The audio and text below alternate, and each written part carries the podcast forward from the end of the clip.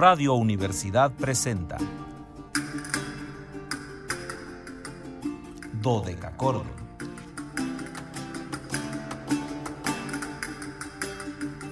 Un programa para encontrarse y reencontrarse con los autores y composiciones de la antigüedad, el medioevo, el renacimiento y el barroco.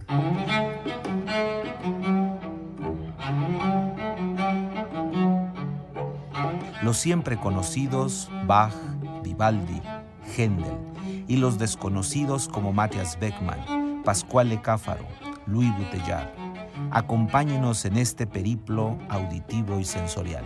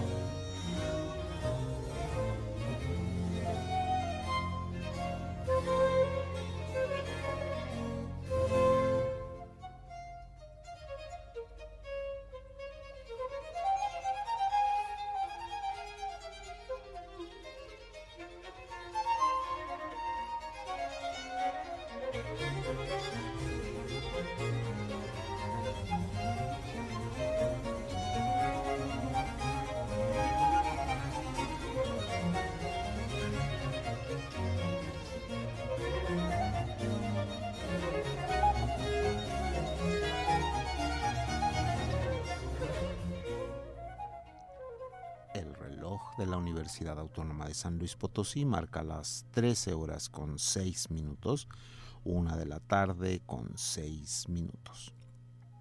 Cálidas, no, horriblemente calientes, pero encima de todo ventosas. Tengan cuidado con el viento. Si no tengan que salir a la calle, no lo hagan porque si los vientos están un poco Mm, fuertes, seguramente van a ocasionar alguno que otro desastre, porque sí, sí está este, la presencia de estos vientos fuertes, entonces si no tienen nada que hacer, pues no, salgan a la calle y quédense en la seguridad y tranquilidad de sus casas. Yo tengo entonces que saludarles cálidas, invernales, antiguas y sonoras tardes, estimados radioescuchas. Bienvenidos a este su espacio radiofónico de la amplitud modulada de la universidad titulado Cordón en este Viernes de Reyes, dirían en España, Viernes de Reyes, porque hoy llegan los Reyes Magos por la noche, entonces este, yo espero que todos ya tengan su zapatito limpio, eh, boleadito, eh, lavadito, bonito, para que los Reyes Magos dejen ahí los tres dones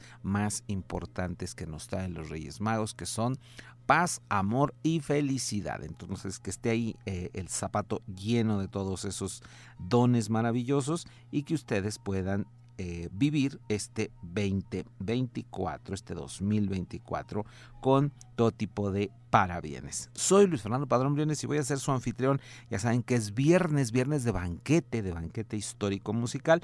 Por lo tanto, pues yo los saludo con harta efusión y los invitamos a seguirnos a través de las redes sociales en www.facebook.com diagonal dodecacordon slp dodeca con K y ch dodecachordon slp con mayúsculas Instagram dodecachordoni Twitter X arroba dodecachordon, ya saben que hay todo con minúsculas y importantísimo, seguimos teniendo nuevos seguidores en el X Twitter, insisto, no llegamos a mil el año pasado, pero ahí vamos creciendo, creciendo poco a poco. Spotify, ya saben que son estos programas de hoy los que se quedan ahí en la nube, ya tenemos 150 invitados, 150 programas, fíjense qué rápido se va la vida, 150 invitados en un suspiro que hemos tenido en esta Em, mm, fuente de información en esta plataforma maravillosa que es Spotify. Ahí estamos, ahí nos quedamos, ahí somos muy, muy felices de que ustedes reproduzcan cada uno de nuestros programas como el que vamos a tener el día de hoy, que es nuestro programa 151, primer programa de 2024. Y también recordemos siempre el 444, nuestro número telefónico, 8 26 13 48. Llámenos, no nos llamaron en vacaciones, llámenos ahora que están en activo, por favor. Nos dará mucho gusto escucharlos. Y ya saludo a mi compañera de fórmula que hoy viene en una actitud de verano. Bueno, bueno, bueno. Trae hasta los tintos de verano aquí, acompañantes para poder estar felices en la cabina. En los controles técnicos, la licenciada Zavala, en Matehuala, el joven radio, que el joven radio no sabemos nada, es como casi ya empieza a ser como un mito dentro de la radio, no sabemos absolutamente, no nos saluda, no nos dice si nos escucha o no nos escucha. Entonces, bueno, pues nosotros en artículo Fides, en artículo de fe, saludamos a Luis Fernando Ovalle, que nos enlaza con XHUASMFM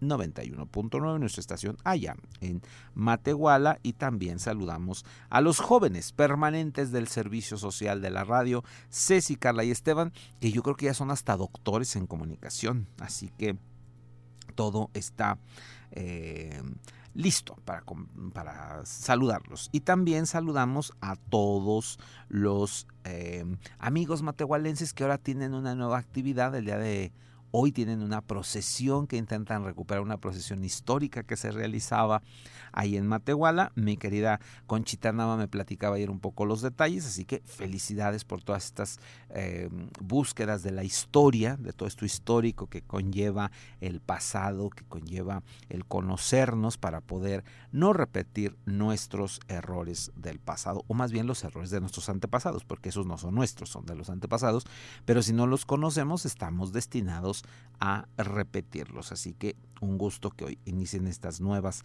actividades. Ya saludo a los muy, muy, muy queridos amigos eh, como Blanca Castillo, que ya estoy recibiendo tu mensaje, Blanca, que bueno que ya están trabajando. Esperamos la rosca de Reyes, ¿eh? Nos quedamos esperando los pasteles de Navidad y las galletitas y los buñuelos y todo lo navideño importado de Matehuala que nunca llegó. Matehuala no nos quiere, pero nosotros sí queremos a Matehuala, ¿verdad, Nosotros sí los queremos. Entonces, aunque no nos mande nada, nosotros les mandamos grandes saludos. También saludamos al doctor Isaac Compean, director de aquella zona. Y bueno, vamos a nuestro invitado del día de hoy, que les tengo un monstruo, así sí no lo puedo calificar más que un monstruo, uno de los grandes artífices de la música históricamente informada, básico, vital en muchas de las orquestas históricamente informadas. Decir nombres con él va a ser de, de verdad imposible porque ha trabajado con todos los maestros que ya no están, los maestros que siguen eh, siendo activos, es un eh, colaborador muy habitual de Diego Fasolis con los Barroquistis, también con los Sonatori de la Yocosa Marca, con el maestro Alan Curtis, que ya no está con nosotros, pero que siempre lo vamos a recordar, con la Academia Instrumental Italiana, la Orquesta del Teatro a la Scala, la Academia Bizantina, en fin, les digo, es, es una biografía muy larga, la de Stefano Bet. Si ustedes quieren buscarlo, simplemente así, Estefano, Estefano como, como suena, S, nada más no le pongan E, S-T-E S-T-E-F-A-N-O, Stefano Bet, B-E-T, Stefano Bet. Él nació en Friuli, esta zona, esta región de Venecia, donde comenzó estudios musicales desde muy temprano y buscando eh, especializarse, él toca los dos tipos de flauta, tanto la transversa como la de pico. Se ha ido perfeccionando al lado de todas las eminencias, fue alumno de los hermanos Koichen, de Nicolás Harnoncourt y ha estudiado en todas eh, las ciudades eh, de, importancia en este tipo de músicas. Ha estado en Padua, en Roma, en Amberes, en Basilea, en Salzburg, siempre estudiando. Y por supuesto que él debutó en, en Venecia, una pues casi tradición que ha sucedido. La gente de Friuli se mueve a Venecia casi siempre. Y en 1983 debutó en el Festival Vivaldi de Venecia y pues a partir de ahí la vida de Stefano Bet hace 41 años, fíjense cómo pasa el tiempo rápido. Hace 41 años el gran Estefano debutaba, insisto, se ha convertido en un referente puntual y puntal de la música históricamente informada. Grabaciones de Estefano, mil, pero casi todas eh, en los continuos, en los solos de flauta, en las obras orquestales, en fin, pero sí nos ha obsequiado con uno que otro disco a solo que nos permite disfrutar de su arte y de su talento de una manera espectacular y es lo que les vamos a ofrecer a continuación de un disco del sello Tactus del año 2012, un disco ya clásico que se llama Sonate Veneziane del Settecento. Vamos a escuchar la sonata para flauta en mi menor opus 2 número 4 de Benedetto Marcello, cuatro movimientos, adagio, allegro, adagio, allegro. Iremos al corte corriendo porque el tiempo ya está sobre nosotros y regresamos para contarles más detalles de nuestro invitado del día de hoy, el gran Stefano Bet.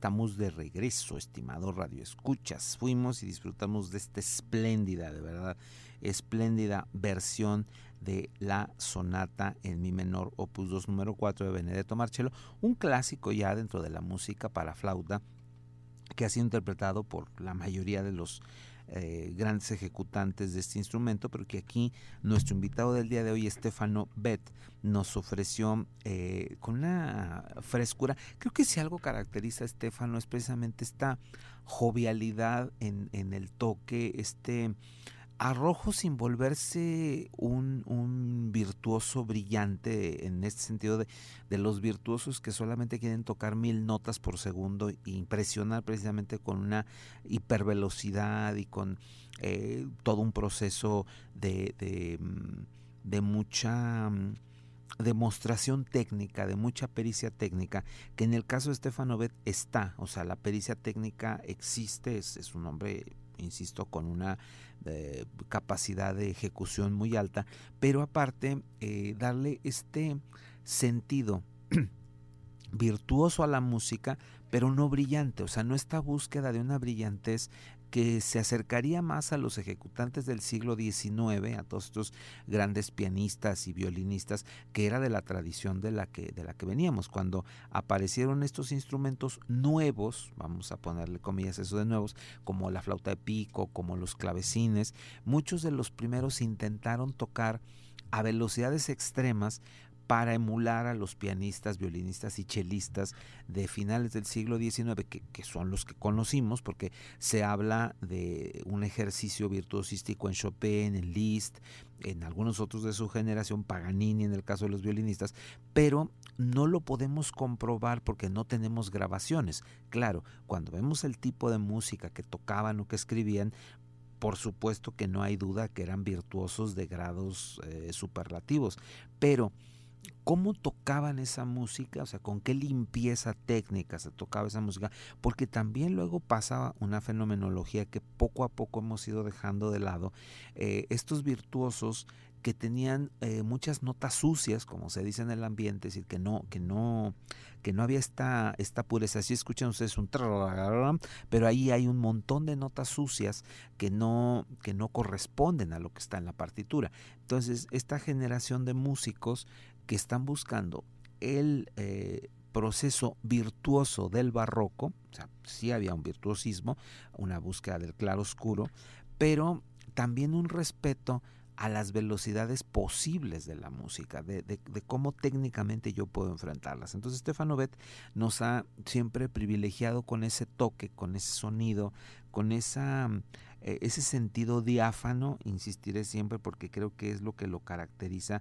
una, una limpieza, una fineza eh, en el toque, que a lo largo de muchos discos, insisto, la discografía de, de, Stefano es muy amplia, es muy, muy, muy, muy amplia, pero eh, la mayoría de las, de las músicas que podemos escuchar, que podemos reproducir, son en grupo y quizá por eso no tenemos tanto acercamiento a, a, este personaje porque a diferencia de otros músicos eh, que tenemos discos unitarios en donde aparece Stefano Bet, eh, por decir en el caso de no, Stefano Bet toca Vivaldi, Corelli, eh, Marcello, etcétera, ¿no? Pues no, no los tenemos así, entonces eso nos, nos va limitando eh, el, uso. Este disco que les estamos compartiendo además y que les sugiero mucho que se hagan de él, está todavía en venta en los eh, servicios eh, amarillitos digitales donde ustedes pueden pedir cosas por, por correo.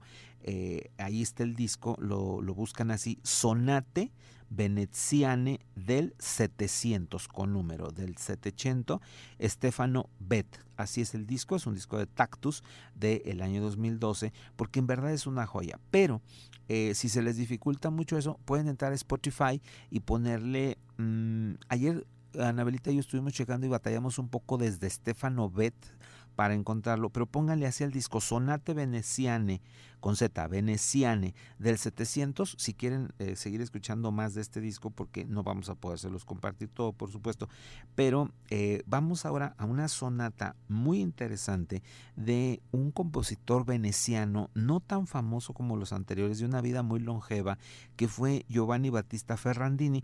Ferrandini nació en 1709, muere en 91.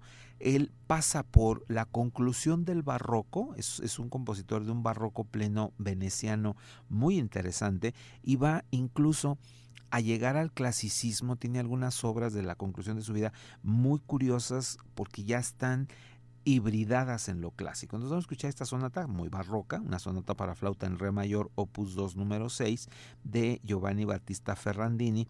Eh, cuatro movimientos, adagio, allegro, ma moderato, larghetto, allegro. Estefano Bet, nuestro invitado, acompañado por otro grande que en algún momento lo vamos a tener aquí, Francesco Chera en el clavecín.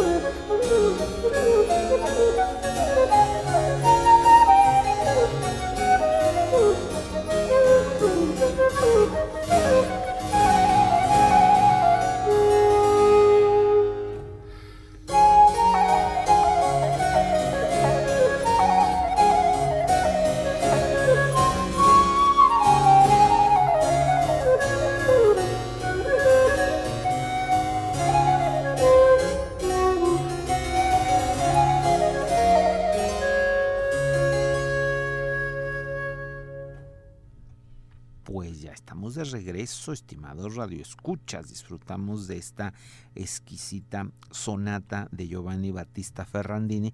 Insisto, un compositor interesante eh, en, la construcción de la música veneciana.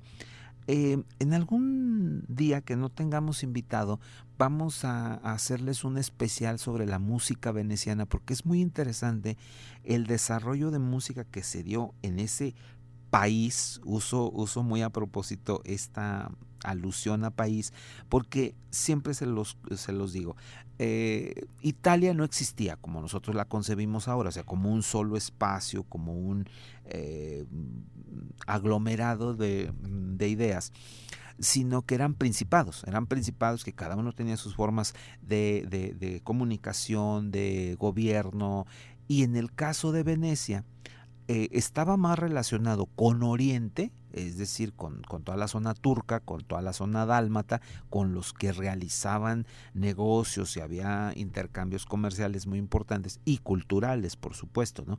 Entonces, esto da como resultado que la música sea diferente pero siempre se levantaron en Venecia figuras muy recalcitrantes, muy grandes, el caso de los, de los famosos hermanos Gabrieli en el Renacimiento, luego Vivaldi, por supuesto, en eh, el, barroco, y luego siguieron algunos otros a lo largo del, romántico, del, clásico, del romántico, del contemporáneo. Hubo figuras venecianas que tienen eh, como la cualidad de haber absorbido toda la fama, porque hablamos de Vivaldi en Venecia y pensamos que era el único músico, porque estaba a cargo de los hospicios, porque era el más famoso, porque, pero no, había 300 o 400 músicos más haciendo ejercicios musicales ahí en Venecia, o sea, produciendo música, vendiendo música, eh, lo que pues da una, una eh, cantidad de, de obras con una característica muy singular de música veneciana, por eso hablamos de música veneciana en específico, que insisto, poco tiene que ver con las otras músicas continentales. Estos muy famosos, como, como Vivaldi o como algunos otros, eh, sí sí este, discurrían con los eh, procesos estéticos de afuera, de, de, lo que se estaba escuchando en Francia, en Alemania, en algunas otras latitudes, pero eh, los demás tenían una construcción como esto que acabamos de escuchar. Giovanni Battista Ferrandini lo podemos compartir poco porque él no tenemos fecha de su nacimiento exacto. Sabemos que nació en 1710 en, en Venecia y que en algún momento se movió a München, a Múnich, donde eh, trabajó prácticamente eh, toda su vida y ahí murió el 25 de octubre de 1791. Ese fue el compositor que acabamos de, escuchar y eh, aprovechando la maravilla de este disco que obviamente no podemos compartirles ni la mitad del mismo porque es un disco mm, bastante abundante en música eh, quiero compartirles otra curiosidad, otra rareza que está en este disco, que es una de las grandes eh, compositoras venecianas que hay así, muy posiblemente le dedicamos programa este año, se llama Anna Bondi Venezia. Ella nació en Bolonia, pero pasó una gran parte de su vida en, en Venecia, por eso el, apelativo de Di Venezia. Eh, y falleció alrededor de 1767. De Ana Bondi Venecia vamos a escuchar la sonata para flauta número 4 en re mayor opus 1 para despedirnos del gran Stefano Bet, hoy que le estamos rindiendo un homenaje al trabajo espléndido, exquisito de verdad de este gran, gran, gran flautista veneciano. La obra tiene tres movimientos, alegro moderato, andante, alegro assai. Espero que alcancemos a escuchar las tres partes y pues nos vamos a despedir con ello. Vuelvo a agradecerle a Anabelita su compañía. Yo soy Luis Fernando Padrón. Los escucho el lunes para rendirle homenaje al gran Jean-Jacques Theodore Gilles, que estará cumpliendo 356 años.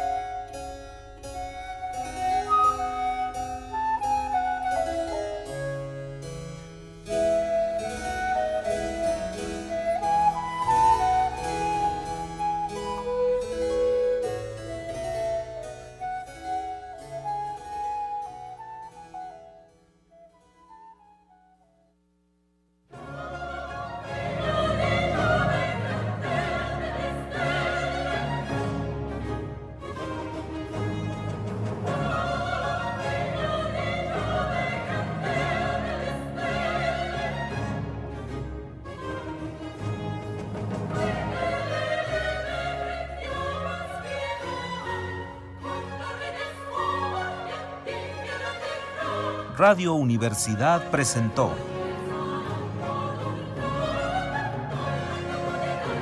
Dodecacordo.